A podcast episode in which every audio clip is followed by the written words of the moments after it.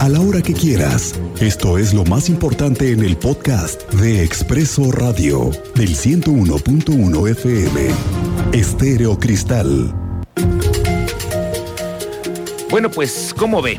Ya es oficial, habrá reemplacamiento de todos los vehículos de Querétaro a partir del primero de enero, así como usted lo escucha, es oficial. Hay un descuento del 30% si pagamos en los primeros meses, que de aquí a junio, 1.631 pesitos habrá que pagar por el cambio de placas, que será obligatorio. El plazo será hasta junio del año que viene, así que habrá tiempo para ponernos en regla con la nueva medida que implementa este gobierno. A ver, ¿qué es? ¿Por qué es el tema del reemplacamiento? Las nuevas placas nos van a dar ciertos beneficios.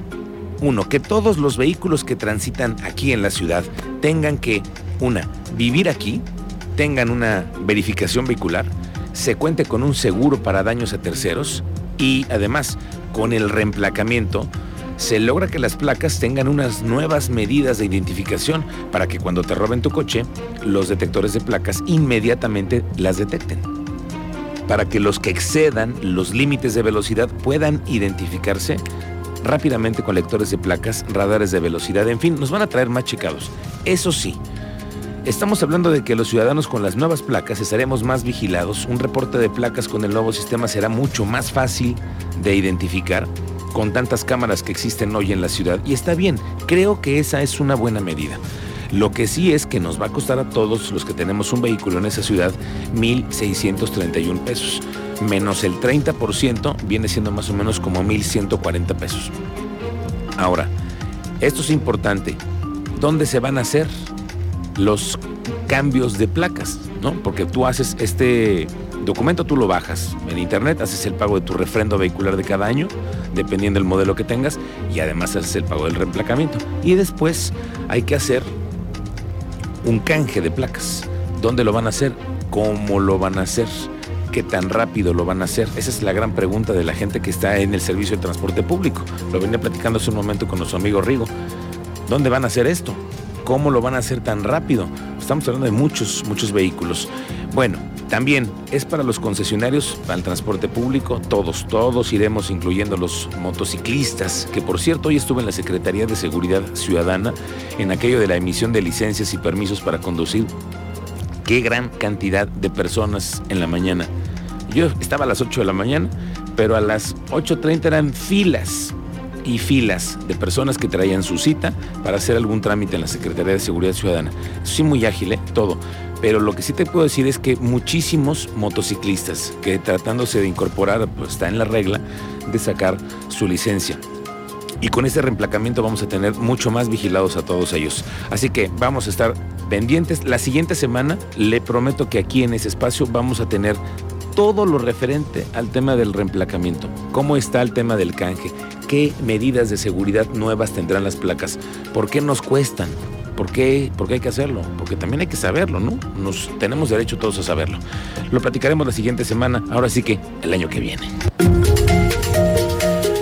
Bueno, en una persecución andaba el teniente Mérida hace rato. Teniente, te saludo, ¿cómo te va? Muy buenas tardes. Muy buenas tardes, Miguel Ángel. Buenas tardes a nuestro auditorio. Es correcto, se dio una persecución en inmediaciones de Avenida de la Luz, una sucursal bancaria que se encuentra ahí. Ahí era perseguido un Chevrolet Adeo placas para Querétaro eh, por la policía municipal, tripulado por dos sujetos. Estos sujetos ingresan al área de estacionamiento, descienden de la unidad y comienza la corretiza brincando cercas y fraccionamientos. Ahí fue detenido uno de ellos, el otro se dio a la fuga porque brincó entre las privadas de Pisa y Troya en la calle de Volcanes. La policía pudo asegurar ese vehículo que cuenta con reporte de robo que fue sustraído en la colonia real de Juriquilla y un detenido. Más detalles más adelante, Miguel Ángel. Gracias, teniente. Estaremos pendientes de este reporte que se está dando de último momento y además en el último día del año. El diputado de Morena, Cristian Orihuela, mire, está presentando tres iniciativas para finalizar el año. La primera está presentada que tiene que ver con la reforma por la cual se busca regular los anexos. es que cómo hay quejas de anexos y a nosotros nos llegan muchísimo las denuncias de los anexos, de los malos tratos, de los horarios, de los costos, de la gente, que la, la falta de regulación. Bueno, el otro día tuvimos la oportunidad de conocer un material de un anexo en donde están golpeando a una mujer y la gente tiene mucho miedo porque además estos anexos se van haciendo en casas, en vecindarios y luego no tienen la regulación por parte de la Secretaría de Salud. A veces ni el municipio conoce dónde están estos anexos. Lo vamos a invitar la próxima semana para que nos cuente de esta iniciativa el diputado Raúl Orihuela porque tiene que ver con los anexos que se garantice la seguridad de quienes son ingresados y también cuentan con estas adicciones. Bueno, derivado de que actualmente no existe regulación alguna, lamentablemente ha provocado la muerte de personas, siendo la más reciente la que se presentó en San Juan del Río, donde falleció una joven de 23 años por la falta de personal capacitado en un anexo. Vamos a tomar el tema la siguiente semana, ahora sí como le digo, pues el año que viene, ¿no? Oiga, tenemos un tema para el fin de año distinto. Hoy, como estamos en el último día del año, echamos toda la carne al asador. A ver, vamos a pensar cuáles son los antipropósitos del año. Los antipropósitos. Es decir, Luis, lo que no piensas dejar, ¿no? Lo que no te quieres comprometer a dejar. Yo, por ejemplo, tengo un problema con los dulces, ¿no? Si yo no me puedo comprometer el siguiente año a ya no comer dulces. ¿Tú? Bueno, tratándose de eso, yo creo que sería cervecita, ¿sabes qué? Me, me, me gusta disfrutar mi cervecita. ¿A ti te gusta tu cheve? Yo creo que no podría poner ese propósito de no dejar tomar durante el próximo año. Estoy contigo. Manuel García, que ya sabe usted cómo es, se puso a platicar y a cotorrear con la gente, con la banda, sobre los antipropósitos del 2022 y esto fue lo que nos dijeron, mira. Comer de marido. ¿Usted va a comer de marido? Primero hay que conseguirlo para poderme cambiar por otro. Oiga, ¿y, y le va a bajar a los tamales, a las tortas, a las gorditas o eso no? Eh, no, yo los tamales, las gorditas no. Yo no las dejo. Al güey. Ah, no, las chelas son las chelas. Te digo que hay quienes no, no, no, no, están como tú, que la cheve no la van a dejar. Dice, pues sí, yo no me ando comprometiendo, yo para qué, ¿no? ¿Para qué no? Bueno, la Secretaría de Desarrollo Agropecuario invirtió una suma superior a los 55 millones de pesos para reactivar a ese sector y solventar los impactos negativos que tuvo la pandemia.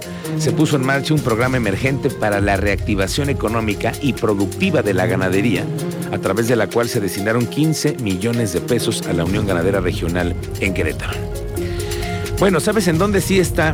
Que ahí te encargo la terminal de autobuses.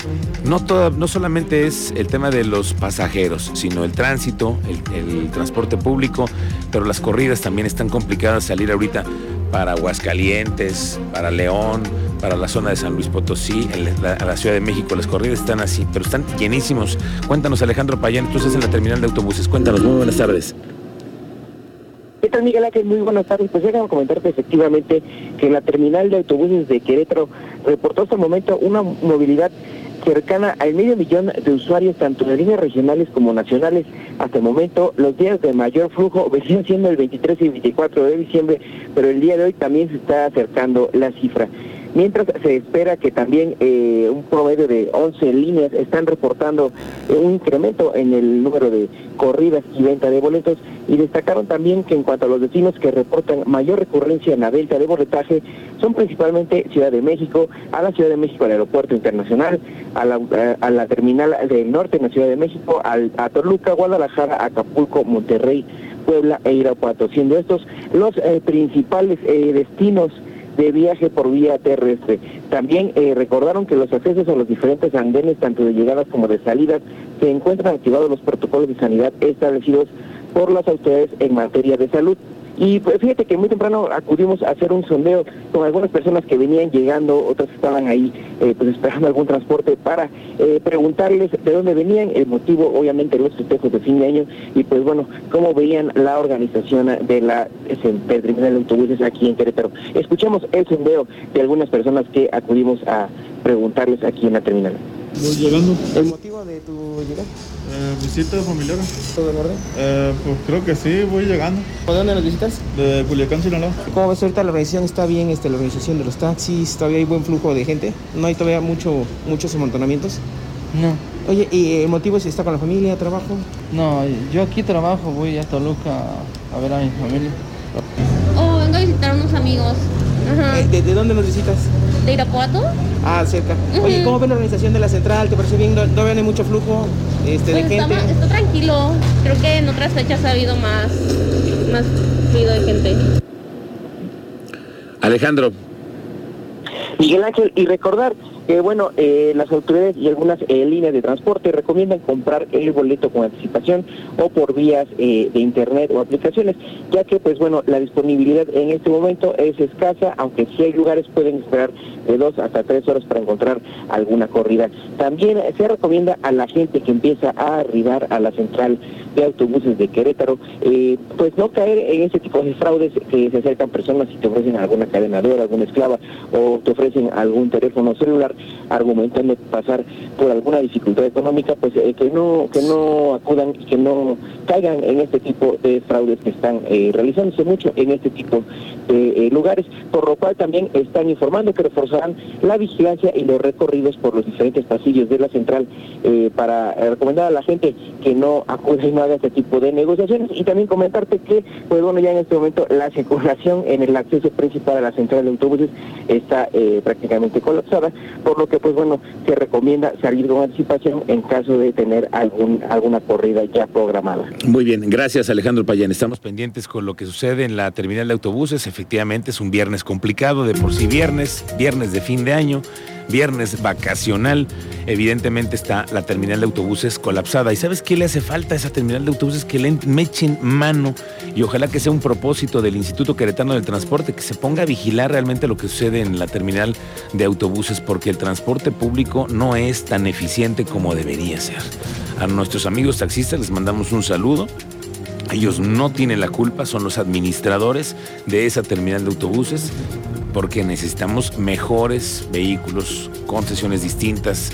En fin, platicaremos de eso el siguiente año. Hoy es un día también donde las autoridades tienen mayor vigilancia en la ciudad porque es el operativo de fin de año y para los que caigan en el torito, ahí les va el menú para el día de hoy.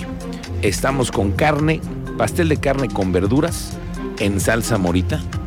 Tenemos espagueti alfredo, ensalada de manzana y el famosísimo ponche, eso sí, sin piquete. El subsecretario de gobierno así nos invita a que no caigamos en el torito. y el 31 de diciembre, eh, aquellas personas que lleguen a caer en el juzgado cívico, se les dará de cenar pastel de carne relleno de verduras en salsa de morita, espa- espagueti alfredo, ensalada de manzana y también un delicioso ponche de frutas.